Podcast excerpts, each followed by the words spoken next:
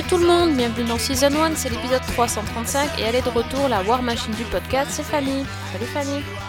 Salut Sophie, salut tout le monde. Encore une fois, incroyable, elle a vu plus d'épisodes que moi, on se demande comment c'est possible. Mais bon, on peut compter voilà, sur, euh, sur Fanny. Et euh, cette semaine, euh, on, a, on a attaqué une série un peu de... Grosse série, grosse série, c'est American Crime Story, la saison 2. Parce que euh, on, a, on, a, parlé, je pense, euh, de la saison 1 l'année dernière, c'était euh, sur O.J. Simpson. Mm -hmm. Et là, on s'est attaqué à la saison 2 qui parle de l'assassinat de Gianni Versace. Qui, ouais, qui, qui peut-être que qui est pas connu par tout le monde en fait parce que c'est pas forcément le bah, l'histoire la plus connue de la terre je sais pas si on s'intéresse pas à la mode si on connaît même le, on connaît la marque Versace on sait pas forcément ce qui s'est passé euh, par rapport à au patron donc bon voilà on a regardé ça cette semaine mais plein d'autres choses évidemment et et restez au bout parce que à la fin je, je vais vous dire que je suis contente de X Files Génial. Ouais, franchement, je suis trop contente. Euh, bon, ça c'est pour la fin, c'était pour la, la petite touche. Euh, donc, commençons par euh, donc American Crime Story, donc euh, série de Ryan Murphy. Euh, voilà, anthologique comme dans, comme dans American Horror Story. Donc cette deuxième saison n'a donc rien à voir avec la saison 1, si ce n'est un exact. petit peu le fonctionnement sur la une histoire suivie sur euh, 9 épisodes euh, d'un fait divers connu. On va dire que c'est le point commun. Donc, est-ce que tu peux nous expliquer un peu de quoi parle donc la, la deuxième saison de American Crime Story? Ok, bah alors euh, rapidement. Donc, euh, nous sommes le matin du 15 juillet 1997 et le célèbre couturier Gianni Versace euh, sort pour acheter des magazines de mode et il regagne ensuite sa, superbe villa de Miami. Et lorsqu'il arrive au portail, un homme arrive derrière lui et le, lui tire deux balles dans la tête avant de prendre la fuite. Alors, euh, la police euh, arrive évidemment tout de suite sur les lieux du crime pour euh, ouvrir une enquête, de même que la presse, y compris la presse à scandale, et la sœur de, du créateur, donc Donatella Versace. Et bah, la police va se lancer tout de suite sur les traces de, de l'assassin, et on va découvrir bah, que cet homme s'appelle Darren Criss, s'appelle, pardon, Darren Criss c'est l'acteur, oui, s'appelle Andrew Cunanan, donc qui est joué par Darren Criss et euh, qu'il n'en est pas son premier meurtre et euh, bah, qu'il a une personnalité, on va dire, extrêmement complexe et, très troublante. C'est ça. Donc moi, jusqu'à ce jour, je n'avais jamais entendu parler de Andrew Cunanan, en fait. Je, je, savais juste que Versace avait été assassiné et c'est à peu près tout. Enfin, je sais pas ce que tu connaissais toi du fait divers. Alors moi, je connaissais assez le fait divers parce que j'avais lu un, roman en fait sur euh, sur l'affaire qui était paru euh, un petit peu après, dont j'ai pas réussi à retrouver le titre d'ailleurs, qui était un roman italien. Donc je, savais un petit peu de quoi y retourner, même si j'avais évidemment une vision assez romancée et partielle du, sujet. Oui, d'accord. Mais d'ailleurs, cette cette euh, saison est inspirée du bouquin en fait. Euh, oui, elle est inspirée d'un livre. Ouais, je ne sais pas si c'est le même, c'est pas celui que tu as lu sur un autre. Non, non, c'est pas celui-là, mais effectivement, elle est, elle est tirée d'un livre qui a été très, très critiqué d'ailleurs par la famille Versace. Et oui, parce que forcément, il est pas for... euh, Versace n'est pas forcément mis, euh, même pas forcément vu sous son meilleur jour dans, dans ce livre, donc euh, enfin, dans cette série. Donc euh, forcément, on peut comprendre qu'il y ait des contestations. Et même les autres membres de la famille, notamment Donatella, n'apparaît pas comme un personnage des plus sympathiques. C'est sûr, ouais. Mm. On, on, se croirait un peu à la succession de, de Johnny hein, dans, ce, dans, cette série. Oui, par moment, il y a ouais. effectivement il y a des côtés. Euh, parce que, donc, effectivement, on voit le, le, meurtre au premier épisode, mais ensuite, on a, euh, ben, on a tout, toute l'histoire de, de Gianni Versace, la façon dont il fonde sa maison de haute couture, et puis euh, ben, les suites aussi du, du, du meurtre avec Donatella qui se retrouve héritière de, de la marque et ben, qui va essayer de la reprendre, de reprendre le flambeau en fait. Sans avoir le génie de son frère, ce qui est un peu, euh, mm -hmm. c'est un peu compliqué effectivement. Oui. En fait, c'est une série en fait qui marche euh, énormément au flashback. C'est Mhm. euh, c'est un petit peu euh, difficile à suivre dans le sens où vraiment euh, on navigue non seulement dans différentes timelines, mais en plus on suit quand même pas mal en parallèle euh, finalement le, la vie du tueur et la vie de Versace et euh, on les voit vraiment séparément avant de les voir se rencontrer, mais même quand on les voit se rencontrer, en- ensuite on repart au moment où ils ne s'étaient pas rencontrés avant. Euh, donc c'est sans arrêt un jeu de, de flashback, de fa- flash forward et euh, on est un petit peu euh, on est un petit peu brinque-ballé je trouve euh, dans, dans cette histoire, d'autant plus que euh, le tueur, euh, donc Andrew Cunanan, il s'amuse à fausser les pistes, à changer d'identité, à changer un peu de look. Donc si, Oui. si on essaye de se repérer au look, c'est mort. Parce que justement, c'est un peu un caméléon lui aussi. Mais en fait, globalement, la série, sur, euh, sur toute la longueur, elle part à rebours. C'est-à-dire qu'on part du meurtre de Versace et on suit le. On, on s'attache presque plus à Cunanan, d'ailleurs, dont on suit au, des, des. Moi, j'en ai vu huit sur, le, sur les neuf. Donc, on suit tout son parcours à l'envers, puisque euh, bah, c'est un tueur en série qui a quand même qui a tué euh, au total cinq personnes. Et donc, la série va remonter d'un meurtre à l'autre, tout son parcours jusqu'au point de départ, en fait. Oui. Et donc, c'est là qu'on suit en parallèle son parcours à lui et un petit peu moins quand même celui de Versace, parce que la série s'appelle, euh, le, le, le, le sous-titre, c'est The Assassination of Gianni Versace, mais au final, on il y a quand même des épisodes où il est presque quasiment absent. Mais en fait, ils auraient, où- ils auraient pu appeler ça Making of Mother, comme dans la série Netflix, quoi. Ouais, ouais, complètement. Oui, non, c'est vrai. Moi aussi, je, je, je pensais, je m'attendais plus à une série sur le, sur le génie euh, de la mode, sur, sur sa, sa passion, en fait, que sur euh, le tueur. Mais après, c'est c'est pas, c'est pas c'est aussi intéressant, c'est pas désagréable, mais c'est pas ce à quoi je m'attendais. Tout à fait. C'est pas inintéressant du tout, mais euh, c'est vrai que c'est plus euh, que Nanan que, que Versace. Ouais. Alors après, il faut apprécier le jeu de l'acteur qui est assez euh, décrié je- dans les différentes critiques que j'ai lues. Euh, on le trouve assez. euh, les- ce qu'on lui reproche globalement, c'est d'être assez monolithique. Mais euh, Mhm. je pense que c'est un petit peu. Ça fait un peu partie de la pathologie du gars parce que bon. euh, il a pas l'air de ressentir vraiment grand chose. Donc. euh, est-ce qu'on peut reprocher à un acteur de ne pas être expressif quand le- la personne lui-même, elle-même, n'a pas l'air d'avoir de sentiments? C'est un peu compliqué, quoi. En fait, je trouve qu'il a des moments effectivement où il est extrêmement froid, et puis il y a des moments de pratiquement d'hystérie, d'exubérance, qui collent assez bien à l'image que donnait apparemment le, le vrai tueur, quoi. Après, moi, personnellement, j'ai été complètement convaincue. Je trouve qu'il fait un travail exceptionnel. Donc, euh, je, pour le Ouais. coup, euh, moi, personnellement, j'ai été assez bluffée, quoi.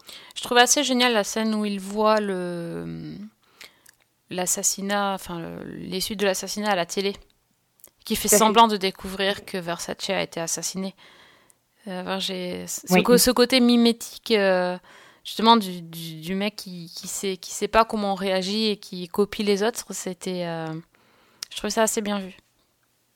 Il faut dire que c'est un rôle qui est extrêmement compliqué parce que le personnage en lui-même est d'une d'une complexité et d'une comment dire de- il y a tellement de facettes. C'est-à-dire que c'est vraiment bon, c'est un psychopathe, mais c'est surtout un mythomane qui passe son temps à, ben, mentir à tout le monde, à s'inventer un passé, à s'inventer des identités euh, dont il change au fil des personnes avec qui il parle, euh, à s'inventer aussi des relations avec les people. Enfin bref, tout pour se donner une image de ce qu'il n'est pas. Et puis, il y a des moments où le masque tombe, en fait. Et c'est là que je trouve que euh, Darren Criss fait un boulot assez bluffant, quoi. Ça m'a fait penser à cette, euh, cette histoire-là avec, euh, je crois qu'il s'appelait Rocancourt, le gars là, qui s'est fait passer Oui. pour, euh, Mhm. par rapport aux stars et tout ça, qui essaye de côtoyer, parce que c'est un peu ça, il étudie le gars Oui. et puis il essaye de, de rentrer dans, dans son cercle pour pouvoir l'approcher, et puis il raconte, voilà, enfin, il raconte n'importe quoi, tout et n'importe quoi, donc... et on le croit parce qu'il il, il sort des trucs avec un aplomb tel que, à un moment donné, quand il sort qu'il est français et tout, Oui, mais personne ne se dit, bah, tu vois, pas du tout en fait, mais non. Ça passe, ça, ça passe en fait. ouais, c'est... Il est, il est très troublant ce, ce personnage-là et, euh, et en même temps il est jamais sympathique donc c'est voilà on est toujours euh, il y a aucune empathie Ouais. pour lui hein. Ah non, non, non, absolument pas.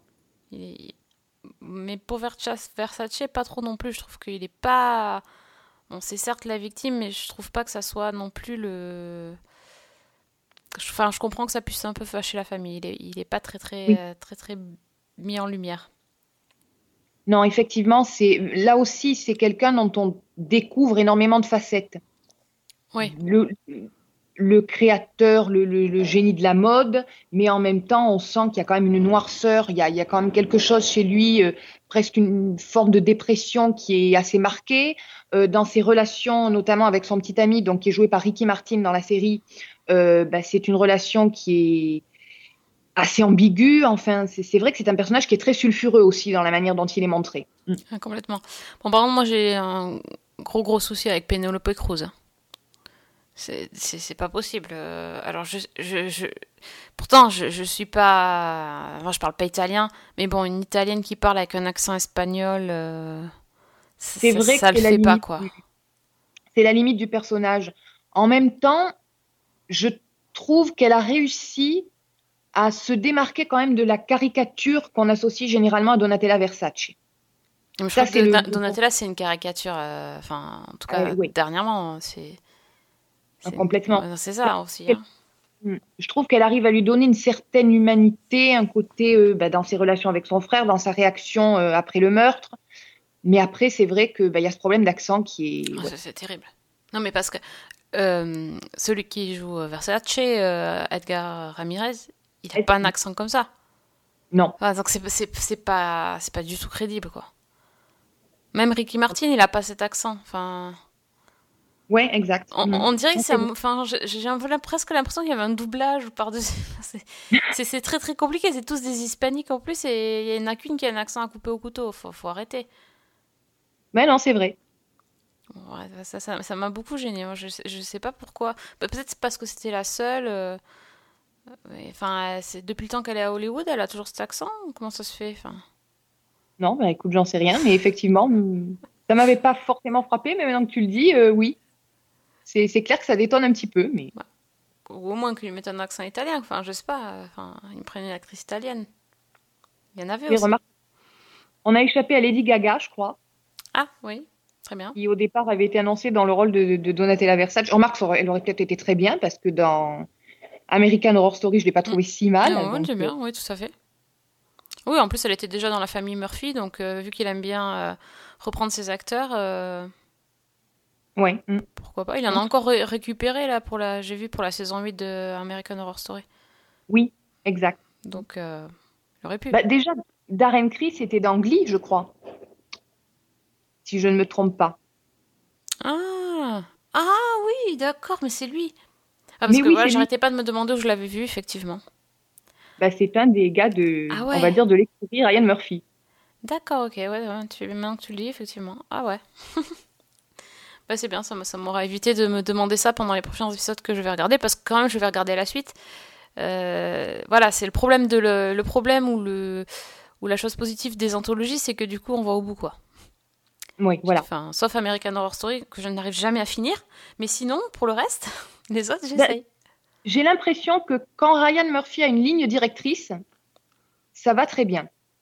Quand c'est euh, Feud, quand c'est euh, Ouais. bah, American Crime Story, ça passe. Dès qu'il part en roue libre avec euh, American Horror Story, il y a un moment où ça dérape. Mais dans American Horror Story, il n'y a pas d'histoire. Il y a, l'histoire sur les deux premiers épisodes et après, c'est Voilà. freestyle. Donc, c'est sûr. hein. Là, il, il peut pas tellement dévier non plus. Il a quand même. C'est basé sur des faits réels. Il peut pas, Mm. pas trop partir en live.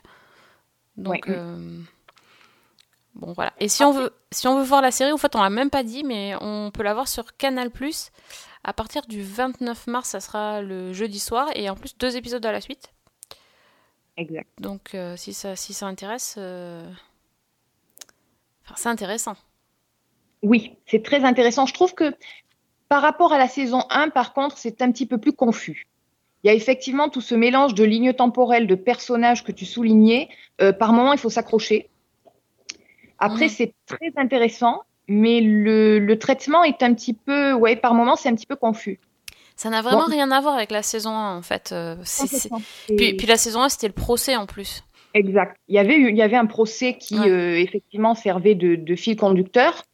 Euh, bah là, euh, c'est vraiment la, la traque du criminel et, et pour cause. Hein, on va pas. En même temps, oui. Voilà. oui.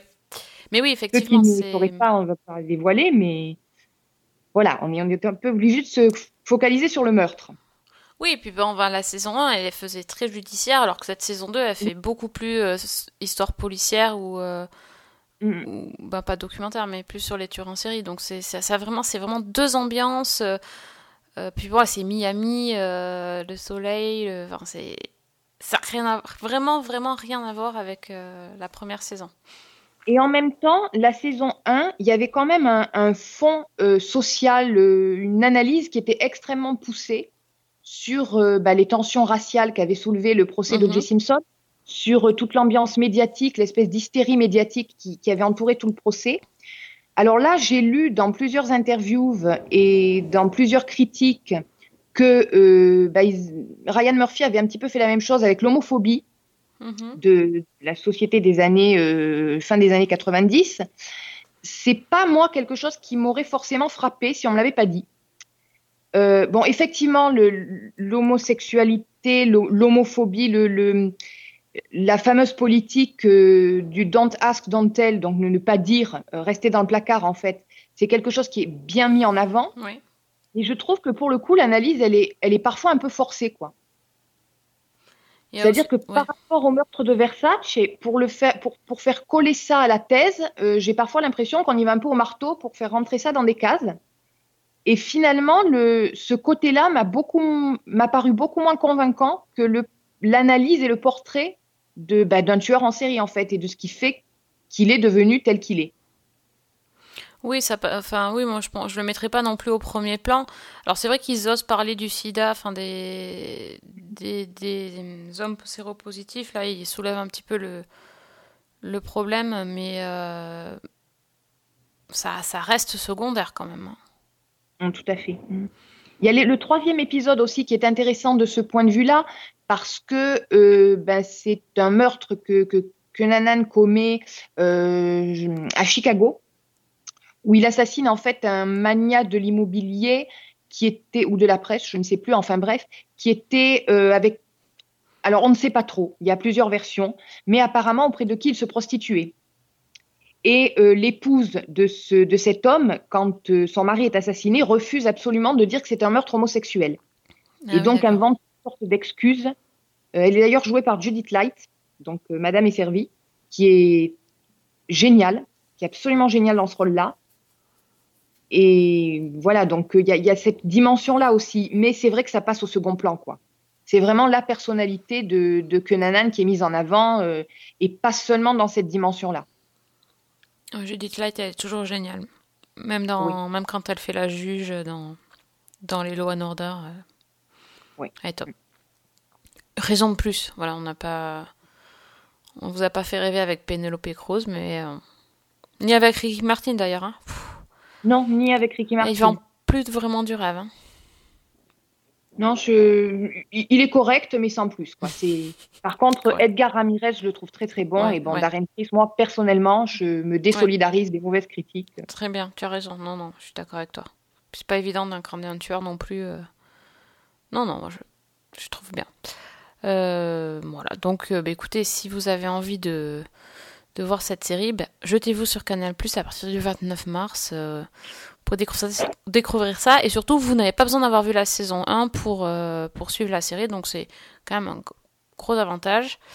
Et, Absolument. voilà. Puis peut-être qu'après, vous aurez envie de lire le livre pour, bah, pour avoir plus de détails si, si, ce- si ça vous intéresse.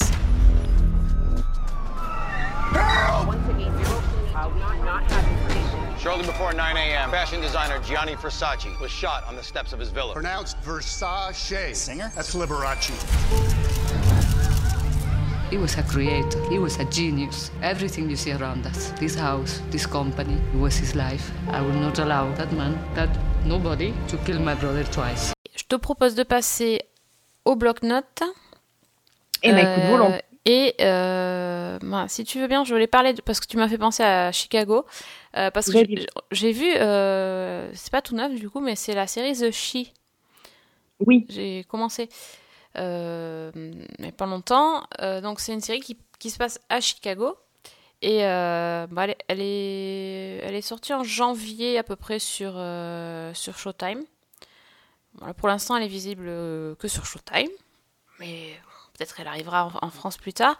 Euh, donc en fait, pourquoi j'ai regardé ça? Parce que c'est une création euh, de la... hum, de l'actrice euh, et, scénariste du coup Lena Waste, j'imagine que ça se dit, qui était dans euh, Master of None et qui est euh, la, qui dans la série Master of None joue la amie d'enfance de Aziz Ansari Mhm. que j'ai énormément aimé et elle a c'est elle qui joue son, son amie lesbienne et j'ai adoré cette, euh, ce personnage et l'épisode de son coming out dans, dans la série Master of None était fantastique et donc, elle, euh, a aussi autant de talent que lui, puisqu'elle a créé cette série euh, The She, qui raconte en gros. ben, ça raconte l'histoire d'un quartier de Chicago qui s'appelle Chatham, et c'est un quartier d'où elle vient. Et donc, euh, c'est euh, inspiré un petit peu de ses souvenirs. C'est un quartier avec une, euh, une population bah, noire. De toute façon, c'est une série où il n'y a qu'un casting noir. Euh, et euh, ça raconte euh, l'histoire de plusieurs, plusieurs hommes du quartier, en fait, qui, qui au départ ne se, se croisent, et puis finalement, leur vie va vraiment se croiser quand il va y avoir des événements très sanglants dans le quartier. Euh, donc c'est un petit peu... Comment dire Pour moi, c'est un peu l'équivalent de Trémé dans le sens où c'est vraiment une série sur un endroit et pas forcément sur euh, l'histoire qui est le plus important.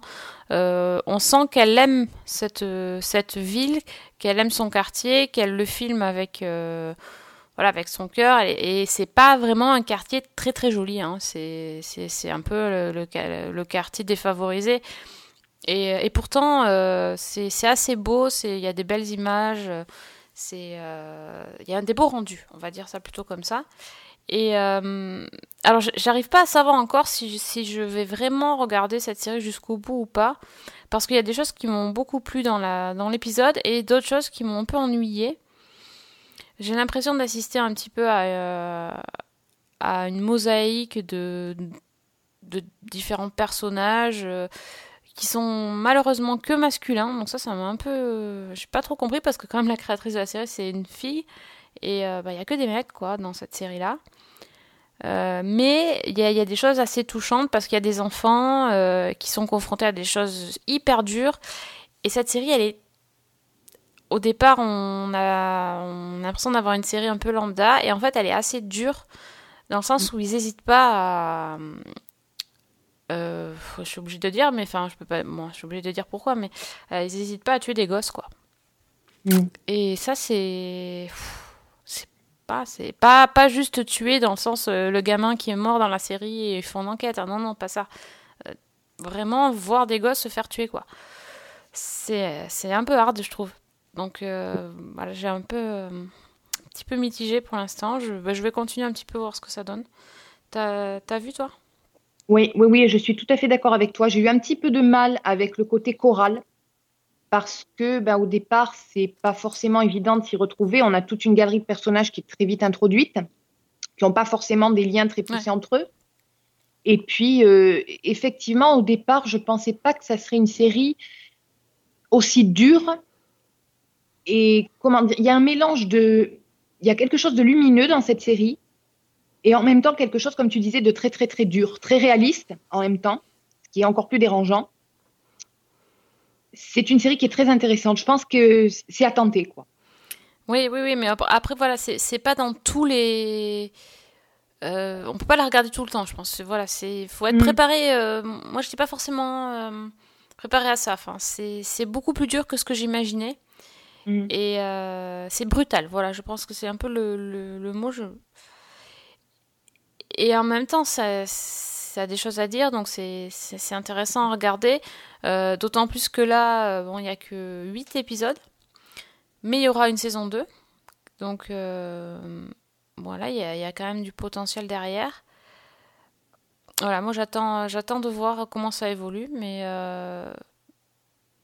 voilà, enfin, je pense que cette série-là, on n'en a pas entendu parler, il n'y a pas eu beaucoup de buzz autour, et euh, il y a quand même des choses à, à en dire, et surtout, elle, elle a beaucoup de choses à dire, et voilà, c'est peut-être le titre The She, ça fait pas. Non, on se demande ce que c'est, bon, c'est juste Chicago en fait, mais. Ouais, c'est. C'est pas une enquête, c'est voilà, c'est juste des, des histoires de, de gens qui habitent dans un quartier et qui sont en galère, et finalement, il va y avoir quand même une enquête, mais. C'est pas le sujet, le sujet de la série. Wait, wait, wait. Back up, back up. What you gonna do?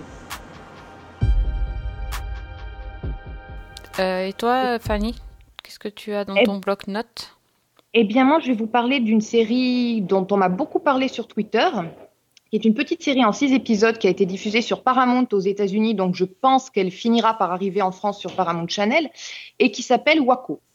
Donc, Ah, euh, je continue dans le, le- la reconstitution de faits réels. Donc euh, déjà, c'est donc ça raconte les, les événements survenus en 1993 à Waco, qui est une ville du Texas, où euh, en fait une sorte de secte religieuse s'est retrouvée assiégée dans un ranch par le, le- les, agents fédéraux et où ça s'est fini en véritable carnage. Donc là, je ne spoile rien puisque c'est dans l'ouverture du premier épisode. Donc la série est basée en fait sur deux bouquins. Euh, le premier qui a été écrit par euh, un survivant du massacre et l'autre par l'agent du FBI qui était chargé des négociations. Donc, ben, quand l'histoire commence, on fait la connaissance d'un jeune musicien euh, un petit peu paumé qui s'appelle David Thibaudot, qui euh, ben, qui a pas trop de, de but dans la vie, qui est un petit peu en galère et qui fait la, qui rencontre euh, un certain David Koresh, donc qui est joué par Taylor Kitsch, euh, qui lui propose en fait de l'héberger dans son ranch au Texas, où il vit avec toute une petite communauté. Alors, David Koresh, c'est un ancien adventiste qui se prend pour un prophète et qui, euh, bah, qui vit donc dans son ranch avec toute une communauté à laquelle il dispense un peu sa relecture de la Bible et en particulier du livre de l'Apocalypse. Donc, il vit là avec ses épouses, au pluriel, dont euh, Rachel, qui est jouée par Mélissa Benoît, qui est son épouse légitime. Et euh, bah, en fait, il a des relations avec à peu près toutes les femmes de, la secte. Euh, et puis il a tous ses adeptes autour de lui. Alors c'est pas forcément des hippies ou des, fanatiques. hein. On a par exemple un avocat de Harvard. On a le bras droit de, de Koresh, qui est aussi un type apparemment très raisonnable et qui, le seconde un petit peu dans, toute la vie au quotidien. Donc tout se passe bien. La communauté semble tout à fait paisible. Sauf que ben, les fédéraux euh, soupçonnent Koresh et ses, fidèles de possession illégale d'armes à feu et de maltraitance sur enfants. Donc, ils vont organiser une, une perquisition sur le ranch et euh, ben, ça va très mal tourner. C'est-à-dire que des coups de feu sont échangés, euh, plusieurs agents fédéraux et plusieurs adeptes sont tués et Koresh lui-même, qui est grièvement blessé, va se retrancher à l'intérieur du ranch.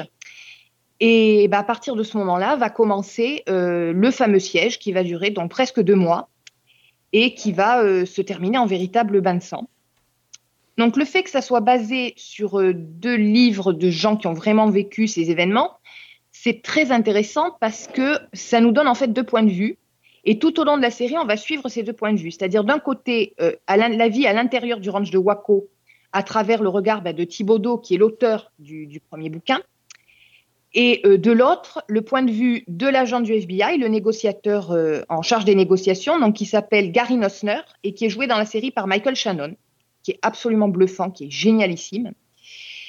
Et, donc, au cours du siège, en fait, dès le départ, euh, il y a un, un désaccord entre les agents fédéraux. C'est-à-dire que d'un côté, on a le FBI avec donc euh, euh, l'agent joué par Michael Shannon qui voudrait négocier et, aboutir à une résolution pacifique donc qui va essayer de, discuter avec le bras droit de Koresh en lui disant bon on va vous apporter de la nourriture mais vous relâchez quelques enfants et à l'intérieur du ranch c'est un petit peu la même situation c'est-à-dire qu'on a Koresh qui euh, campe sur ses positions et qui veut absolument rien céder. Et puis euh, bah, son, second qui, euh, lui, essaie de, trouver une issue pour, bah, pour que tout le monde puisse, puisse sortir vivant de, de, de l'état de siège. Alors, c'est une série qui est extrêmement troublante. Elle met un petit peu de temps à se mettre en place. Les deux premiers épisodes sont peut-être un petit peu moins réussis. Mais quand on rentre dans le vif du sujet, c'est euh, absolument. Il y a une ambiance oppressante. On est vraiment dedans. Et la tension, en fait, elle va vraiment crescendo tout au long des, quatre derniers épisodes. C'est vraiment étouffant. Euh, la réserve que moi j'ai, c'est que donc on a ces deux sources de, de, gens qui ont vécu le siège de Waco de l'intérieur et qui, qui étaient donc aux premières loges, mais ce sont deux sources qui sont quand même extrêmement partiales, puisqu'on a d'un côté un membre de, de, la secte des Davidiens qui est euh, quand même assez, assez conciliant et qui porte un regard euh, pas du tout négatif sur, euh, sur les adeptes et sur Koresh en particulier, qui est présenté dans la série de manière... bon, c'est un illuminé, hein, on est d'accord, mais par moments, il est presque sympathique. Donc ça, c'est... Bon, c'est pas forcément l'image qu'on en a eu dans l'actualité. Et puis de l'autre côté, on a le regard d'un agent euh, du FBI qui lui était donc pour la négociation, qui, euh, bah, vous vous en doutez bien, puisque ça s'est fini de manière tragique, euh, n'a pas obtenu gain de cause, et qui, est extrêmement critique vis-à-vis -vis de la stratégie adoptée par, par ses collègues. Donc, je ne sais pas du tout ce qu'il en a été dans les faits, évidemment. Simplement, la série donne vraiment une vision qui est très marquée, qui est qui a été extrêmement critiqué au moment de la diffusion de la série. Pour autant, euh, en tant que, j'allais dire presque en tant que fiction, c'est extrêmement prenant, c'est extrêmement bien réalisé. Euh, l'acteur qui joue euh, David Koresh, donc Taylor Kitsch, il est excellent aussi. Donc je pense que c'est à voir.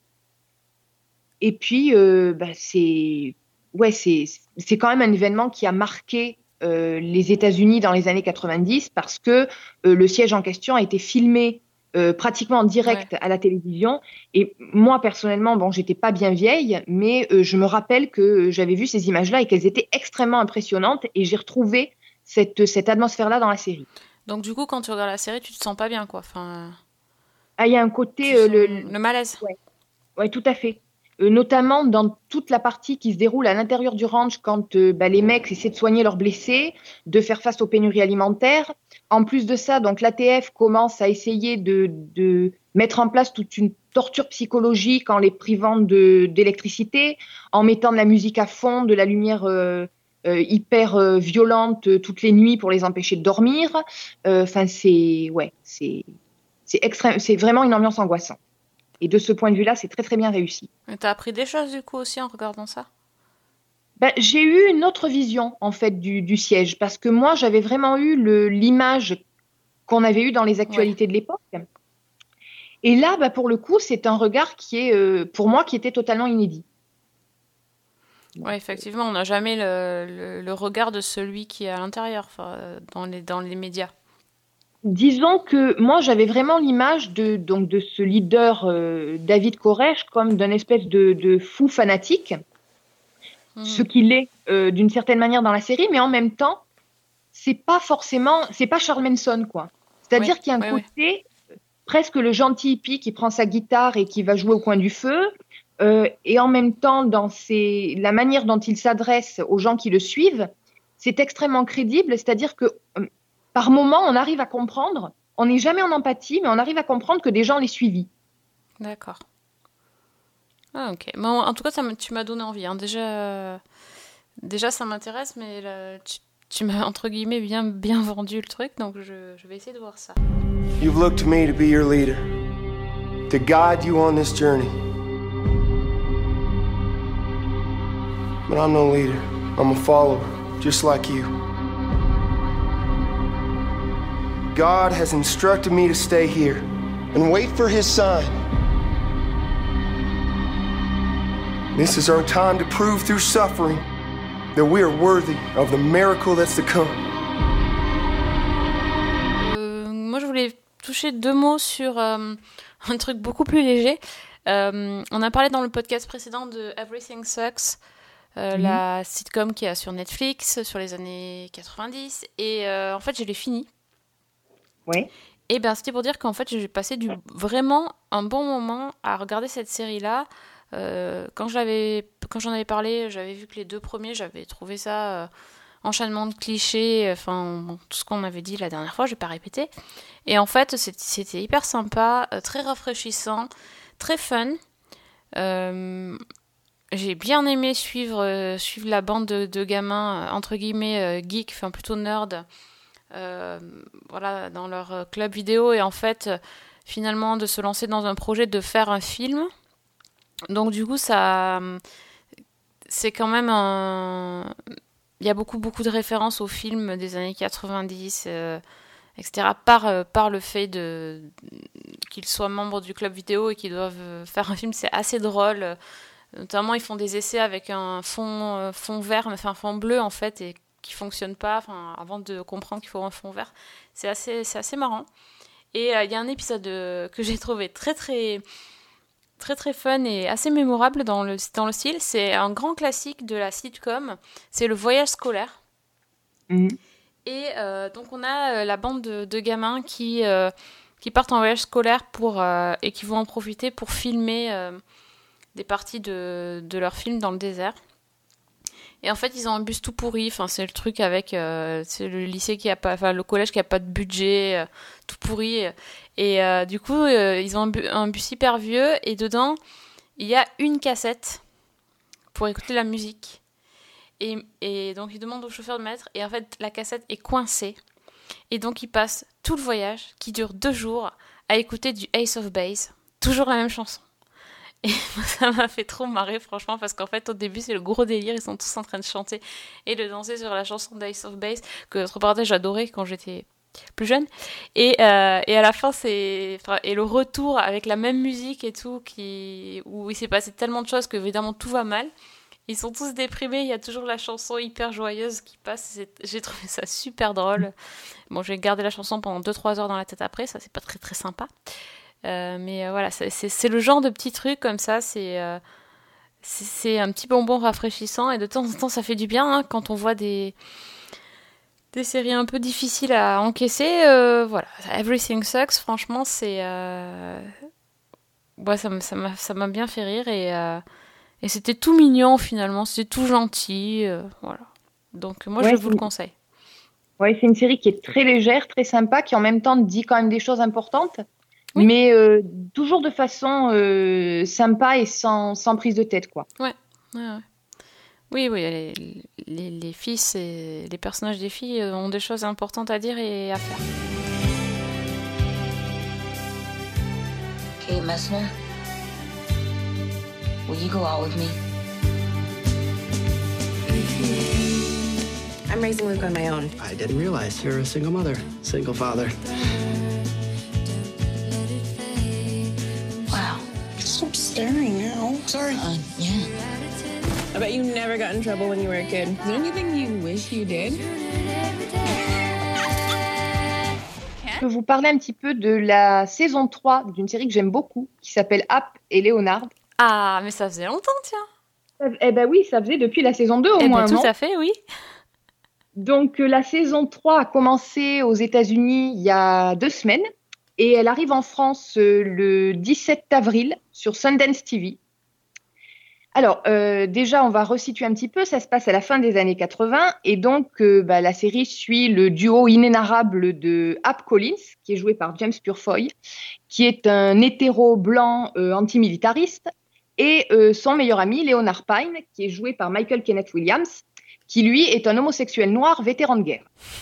Oui, déjà, c'est l'amitié Déjà, improbable. marque. Et donc, euh, bah, ces deux-là se retrouvent toujours dans des coups foireux, évidemment. Et donc, c'est tiré, je ne l'ai pas dit, d'une série de romans d'un auteur qui s'appelle Joe Lansdale. Et la saison 3 est tirée du bouquin qui s'appelle Le Mambo des deux ours. Donc, l'histoire, euh, un soir, euh, près de, de Noël, euh, Léonard crame pour la énième fois la maison de ses voisins qui sont des dealers de crack. Et il est arrêté par les flics.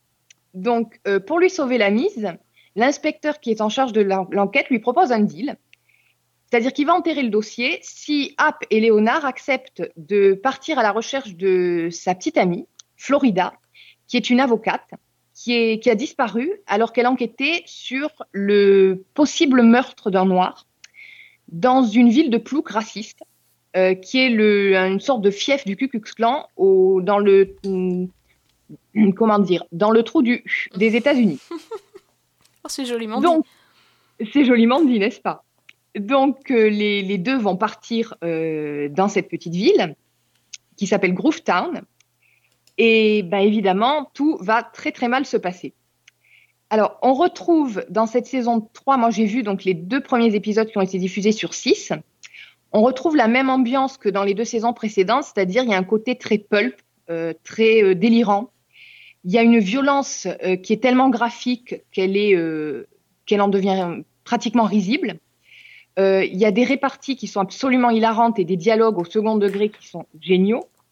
Les deux acteurs sont absolument top. Et en même temps, cette saison-là, euh, je ne sais pas trop comment elle va tourner, mais c'est déjà un petit peu présent dans les deux premiers épisodes. C'est-à-dire qu'on on retrouve le même euh, fond que dans le roman. C'est quelque chose qui est extrêmement dur. C'est-à-dire que sous des airs de, bah, de petites comédies policières un peu marrantes, il y a quand même quelque chose là qui, qui est extrêmement euh, dérangeant parce que donc il se retrouve au, au, dans un bled euh, qui, qui, est, comment dire, imprégné d'un racisme, euh, j'allais dire presque inconscient. C'est-à-dire que bah, Léonard, c'est le seul noir du, du, du patelin. Ah ouais, oh quand il passe dans la rue, tout le monde le regarde. Au bout de cinq minutes, euh, leur voiture est complètement fracassée avec écrit, euh, avec tagué dessus, euh, le nègre retourne chez toi. Ah oui, c'est Euh, pas trop latent comme, euh, comme racisme, ça. C'est pas trop latent, mais disons que le, le truc, c'est toujours présent dans Oui, Léonard d'accord. parce qu'on a cette amitié totalement improbable. Alors, qui va dans les, le, le racisme va dans les deux sens en général, c'est-à-dire que euh, bah, les copains noirs de, de Léonard sont un peu sceptiques vis-à-vis de App, qui est quand même le blanc de l'histoire. Euh, Léonard en prend aussi plein la gueule parce qu'il est noir. En plus, il, il le dit lui-même, il est homosexuel et il a une grande gueule, donc euh, Ça fait beaucoup. autant se balader avec une cible dans le dos, quoi. Et là, dans ce, alors je sais pas du tout ce qui va en être pour la saison, mais dans le bouquin, ça prend une tournure qui est vraiment presque, presque tragique, parce qu'il y a vraiment une violence euh, raciale qui va s'exprimer, je pense, dans les épisodes suivants. C'est, alors c'est très réussi, hein. Mais pour le coup, il y a ce côté, il y a cette dualité entre le côté très drôle et le côté très lourd du sujet. Euh, c'est extrêmement intéressant. Le, bouquin, euh, moi personnellement, c'est mon préféré de, toute la série. Pour deux raisons. D'abord, pour toute cette analyse-là, qui est à la fois euh, bon évidente quand on voit certaines des choses qui se passent aux États-Unis et ailleurs d'ailleurs, et euh, en même temps beaucoup plus subtile parce que, comme je disais, le racisme n'est pas vu de façon euh, unilatérale et de façon caricaturale. Et en même temps, il y a aussi quelque chose dans cette saison-là qui, moi, dans le cas en tout cas, qui m'a touchée. On a l'habitude de voir ces deux personnages, donc App et Léonard, comme des, grands comiques et des types bah, qui, qui sont toujours impliqués dans des, des histoires louches, qui finissent toujours par se castagner avec les autres, mais qui s'en sortent toujours.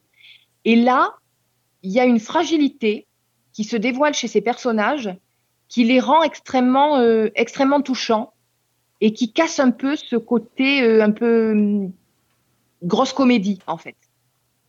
Donc pour moi, c'est pour l'instant, c'est la série la plus la saison la plus réussie de la série. Et vraiment, euh, bon, si vous avez adhéré aux deux premières, euh, il n'y a pas de problème, vous allez adorer celle-là. Euh, je pense qu'elle vaut le coup d'œil. Ouais, donc du coup, on, on penche plus du côté dramédie ou tragédie que comique alors? Oui, oui, Ah, clairement. c'est il, y a intéressant toujours, comme évolution. il y a toujours les réparties qui sont très très drôles. Il y a toujours les situations complètement louvdingues. Il y a toujours le même côté, ouais, très très pulp, mais en arrière-plan, c'est c'est lourd. Beaucoup plus que les deux saisons précédentes qui, par moments, étaient déjà euh, euh, lorgnées un petit peu de ce côté-là. Et donc c'est sur Sundance Channel? Ouais, ça va arriver sur Sundance Channel le 17 avril euh, en français. Ouais, C'est à surveiller aussi parce que ça a l'air bien intéressant. Et je précise que hum, on peut tout à fait rentrer dans la saison 3 sans avoir vu les deux précédentes parce que les rares choses qui sont euh, suivies, comme par exemple le personnage de Florida, c'est on, on s'en sort très bien si on n'a pas vu les deux saisons précédentes. Ok. Ho, ho, ho, you crack smoking mother.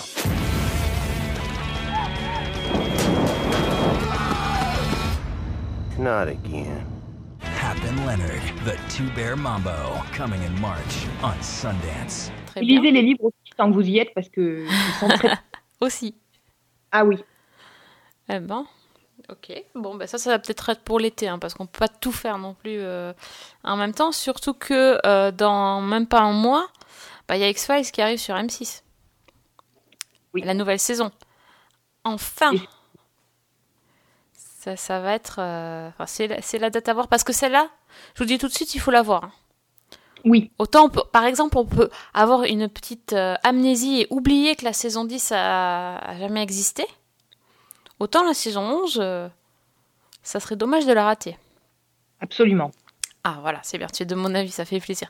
Ah, Non, j'étais un, petit peu à la bourre, euh, donc j'ai rattrapé dernièrement euh, les quelques épisodes qui me manquaient. Je n'ai pas encore fini, euh, mais je crois que la série s'est terminée euh, il y a là, Oui. il y a deux jours, je crois. Puisqu'il n'y a que 10 épisodes sur cette saison. Et donc, la saison arrive le samedi 7 avril sur M6 en prime. Alors attention, trois inédits par soirée. Ils y vont fort. euh, C'est bien parce qu'il y a 10 épisodes, donc ça tombe euh, bah, pas juste, hein, mais bon. euh, Je ne sais pas comment ils vont se débrouiller. Oui. C'est- un concept. Hein, c'est- Ou alors ils n'ont pas pris les tables, la table de 3. Allez, donc, je sais pas, il y a un petit souci. Mais bon, bref. Donc on aura une espèce de trilogie euh, du samedi avec une seule série. Non. Bon, c'est cool. À la place de MacGyver, ça va être quand même beaucoup plus sympa. Ça change d'ambiance. Ça, ça change. Et d'autant plus que franchement, euh, je suis pas du tout déçue. Euh, je dirais pas que tous les épisodes sont géniaux. hein. On n'est pas, on n'est pas là pour dire ça non plus parce que c'est pas vrai. Euh, cela dit, il y a de très bons épisodes. Je, enfin, il y a, il y a des choses assez surprenantes et qui sortent de l'ordinaire. Complètement. Donc, euh, ouais, puis c'est bien parce que, en fait, quand je lance euh, un, un épisode de la, de la saison 11, je sais jamais à quoi m'attendre. Mm, mm. Oh, bon, au départ, je m'attendais quand même au pire, je, je dois l'avouer. Et en fait, pas du tout, j'ai des bonnes surprises. euh, voilà, je. Bon, la mythologie, ça avance doucement, mais euh, bah, tant mieux, j'ai envie de dire, parce que Oui. ça, souvent, ça part un peu en sucette, les épisodes mythologiques. Donc, euh, j'aime bien le principe plutôt des épisodes indépendants avec la mythologie derrière qui, qui se déroule tranquillement et pas ces gros épisodes mythologiques. Mais bon, j'ai pas vu le dernier, donc je, je sais bien que on va en prendre plein la tête de la mythologie. Mais bon, euh, voilà, moi, je, je suis toute- contente là. Je veux dire, si on aime les séries, on faut qu'on regarde X-Files, quoi. Enfin, je veux dire, euh, en même temps, c'est. C'est fondateur, quoi. Enfin, c'est.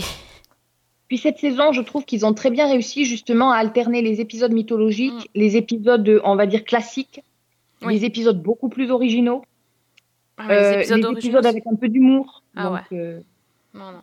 Moi, j'ai là, j'ai le, le- un des derniers que j'ai vu euh, avec, euh, enfin, hyper original avec le celui sur la technologie. euh, oh là là. il, oui. il est, enfin, il est formidable. mais bon, je veux pas trop en dire quoi. Mais alors, ça m'a fait rigoler ceux qui disaient sur Twitter, ouais, c'est bon, Black Mirror l'a déjà fait. Ouais, ok, c'est sûr, hein, mais enfin, on peut aussi faire euh, les choses euh, autrement. Et puis ils l'ont très bien fait. Et en plus, euh, enfin, combien de séries ont copié sur X-Files? On en parle ou voilà quoi. À un moment donné. Et j'ai trouvé que c'était quand même super gonflé d'avoir fait un épisode euh, qui commence sans dialogue euh, quasiment. C'est- C'était trop fort. Ah, puis la conclusion est à mourir de rire, quoi. la conclusion est terrible. Ouais, non, absolument vraiment, génial. il, il était génial celui-là. Ça, ça fait plusieurs fois que j'ai dit ça, mais euh, il y, a- il y a vraiment eu plusieurs épisodes surprenants, différents, et, euh, et franchement, on a l'impression qu'ils s'éclatent en plus à jouer les acteurs. Enfin, c'est Ah oui, oui, oui. c'est- top, quoi. Donc euh, voilà, après voilà, il y a eu des épisodes classiques, un peu, un peu moches, un peu bon. Mais il y a toujours vraiment cette... je sais pas, j'ai l'impression qu'il y a l'étincelle qui, est- qui est revenue. En tout cas, elle est revenue dans mon cœur. C'est Ouais, déjà, non, pas mal. Moi, je t'avoue que j'ai commencé cette saison euh, en me disant aïe aïe aïe. Le premier épisode m'avait pas franchement convaincu, mais ouais, je regrette pas quoi. J'ai vraiment passé d'excellents moments. Mm. Ça va, y a pas, on va pas dire qu'il y a que la fangirl qui parle, parce que je suis bien une fangirl, mais en même temps, j'ai j'ai su reconnaître quand la, quand la série était mauvaise. Donc euh, Oui. mm. là, là, on est sur la bonne pente. Donc euh, voilà, allez-y, le, le- le 7 avril. This was gonna end. I believed that we could live together. And I fled. I believed I could protect our son. And I failed. I don't know if any God is listening, but I am standing right here. Bah écoute, rapidement, je peux te parler d'une série qui est hum, sélectionnée pour le festival Cannes Série, qui arrive en avril. Donc, qui est une série italienne et que serait un podcast de Season 1 dans lequel j'apparais si je ne parlais pas d'une série italienne? Tout et en plus, fait. une série sur la mafia, évidemment. Ah bah, ah, non, bah ça faisait longtemps qu'on n'avait pas parlé de mafia quand même, je trouve. Hein. Ça fait au moins Tu 15 te jours. relâches, hein. ouais, ouais, ça va pas du tout. Hein. Bah, c'est pas ma faute, hein. c'est apparemment les Italiens en ce moment ne font que ça ou presque. et donc la série en question s'appelle Il Cacciatore et donc le chasseur. C'est une série qui est diffusée sur la Rai 2, Rai 2, et donc qui est sélectionnée pour euh, pour Cannes Série. Donc euh, bah, là encore, c'est basé sur un bouquin, un livre d'un juge antimafia qui s'appelle Alfonso Sabella, et c'est plutôt romancé. Donc dans la série, il prend le nom de euh, Saverio Barone. Et donc, euh, la- quand commence la série, le donc Baron est un juge dans une petite localité de, Sicile. C'est un type extrêmement intelligent et extrêmement ambitieux qui, euh, ben, qui va se mettre tricard avec tous ses collègues parce que il dénonce son supérieur qui euh, est coupable de corruption et de collusion avec un, chef de la mafia locale. Malgré tout, donc Baron euh, attire l'attention du juge en charge du pool antimafia à Palerme, qui va lui demander de rejoindre son équipe. Et donc, il arrive à Palerme où il va euh, enquêter et notamment remonter la piste financière pour essayer de localiser et d'arrêter bah, les, le- les parrains de la mafia sicilienne et euh, en particulier le grand chef de, tout Cosa Nostra, pardon, qui s'appelle Leoluca Bagarella. Donc, c'est un personnage qui a réellement existé. euh, puisque, euh, comme je disais, toute la série est en fait basée sur le, le- bouquin d'un juge.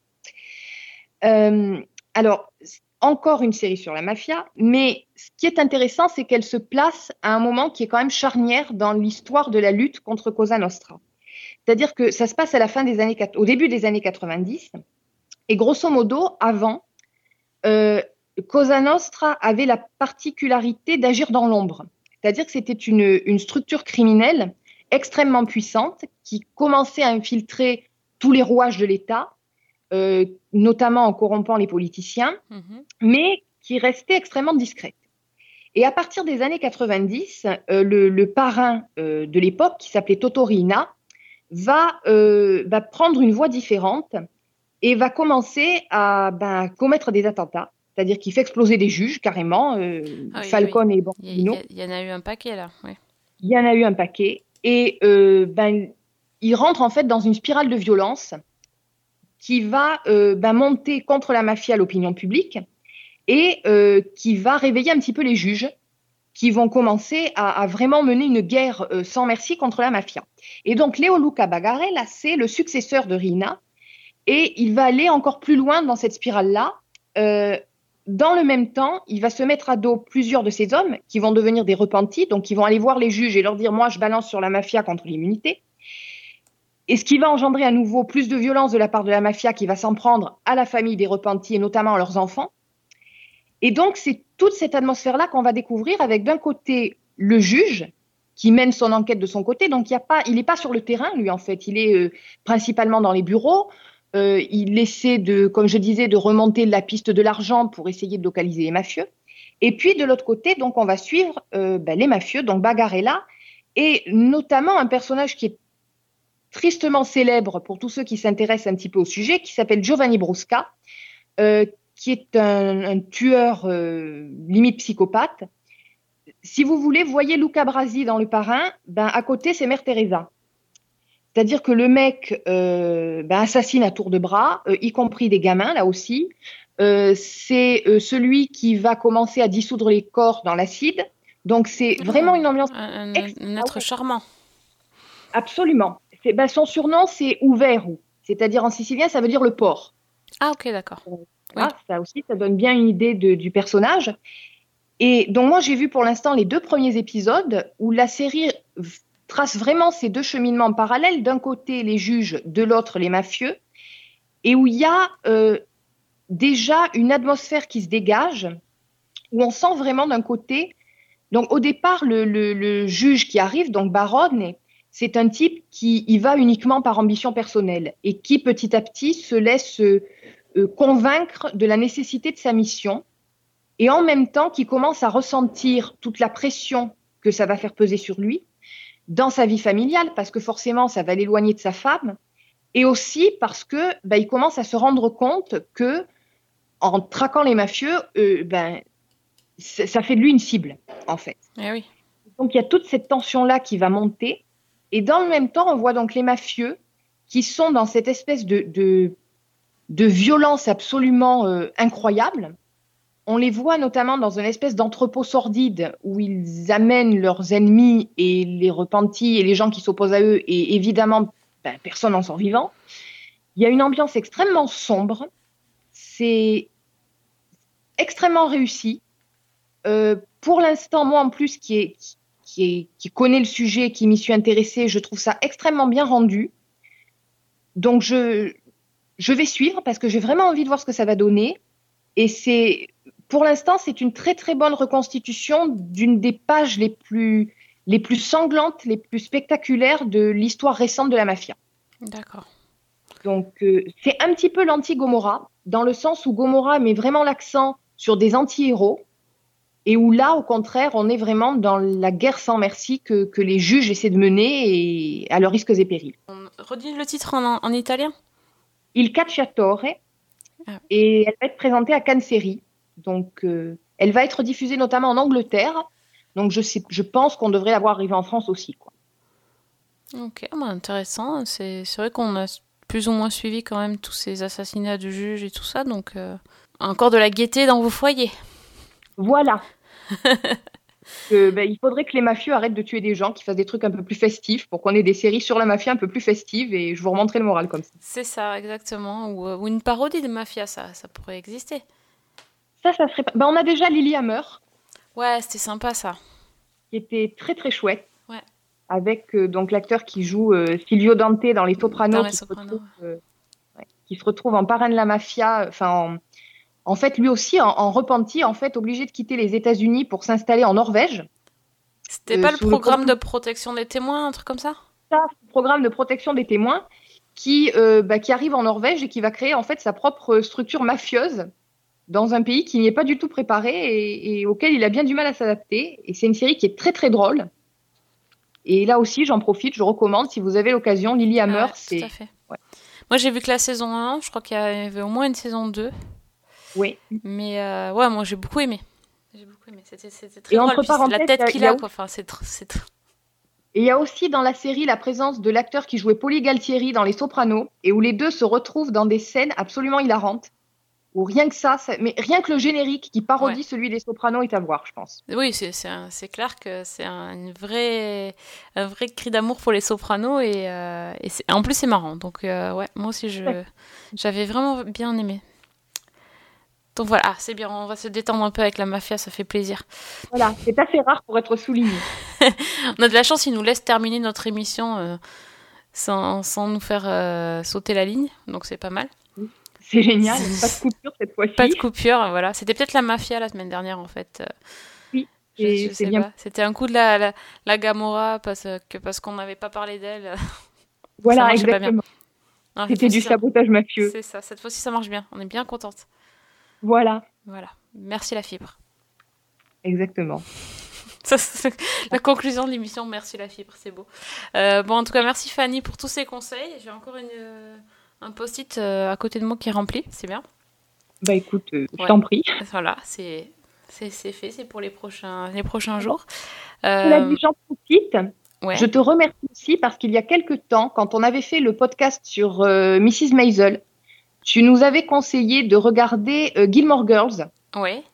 J'avais juste vu quelques épisodes et là, j'ai recommencé du début et j'adore. Ah. Et vraiment, Yes. j'adore. C'est-à-dire que je me suis enfilé la saison 1, je crois, en trois jours. Ouais. Je suis en train de militer ardemment auprès de tout le monde pour que de tous mes proches pour qu'ils regardent. Et je suis complètement fan. Et ça aussi, c'est une série à regarder en famille. Complètement. Parce que là, pour le coup, euh, il y a la grand-mère, la mère, la fille. Donc, euh, Et que ça, vous absolument- trouvez pas votre goût. euh. Ah, c'est... c'est déjà... c'est- J'adore, moi aussi. De toute façon, Ah ouais. c'est cool, moi je suis bien contente. Une de plus dans la team Gilmore Girls. Par- Parfait. Totalement. Parfait, génial. bon, ben, on vous remercie euh, à tous de nous avoir écoutés. Euh, on vous donne rendez-vous très très vite sur Twitter, Miss Fanny euh, at Gamora. Non, c'est pas ça. Euh, non, non, pas. C'est euh, Fanny L. Allegra. C'est bien aussi. Remarque. Voilà, puis le Allegra, non sicilien, donc euh, Bah, ça explique beaucoup de choses. C'est ça. Ça explique que t'es un peu protégé quand même hein, avec un nom sicilien. Voilà. T'es tranquille. T'es tranquille. Exactement. Je suis sous la protection de, de la coupole. C'est pour ça que moi j'ai un pseudo, donc at season 1, tu vois, comme ça je suis, je suis aussi tranquille. On me trouve pas. Voilà, t'es tranquille. Voilà, c'est pour ça. Donc d'ici notre prochain épisode, qui on, on ne sait pas sur quoi ça sera d'ailleurs, euh, vous pouvez nous contacter sur Twitter ou sur notre page Facebook. Un petit pouce bleu, ça fera bien plaisir. Et euh, en attendant, on vous souhaite à tous bonne semaine. Et bonne série. Tu pourrais dire en italien pour finir un peu, tiens. Et, et, et bonne série. C'est facile en fait l'italien. Ben oui, en fait, euh, grosso modo, tu mets des A, tu mets des E. Et des- Ça passe tout seul. Ah bon.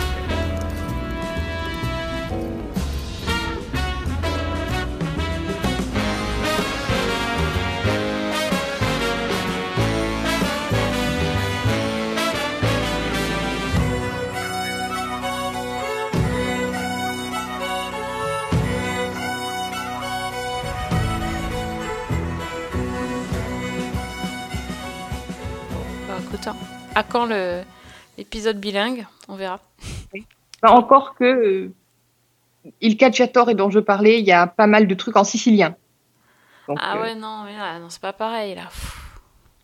Enfin, normalement, quand ça sera doublé en français, ça devrait aller, mais. Ou alors on demande à Pénélope Cruz de faire le doublage. Oui, de faire le doublage en sicilien. Parfait. Alors, elle serait au top, je pense. Voilà, le troll, le, le troll pour finir, c'est magnifique. Voilà, le petit troll final. Parfait.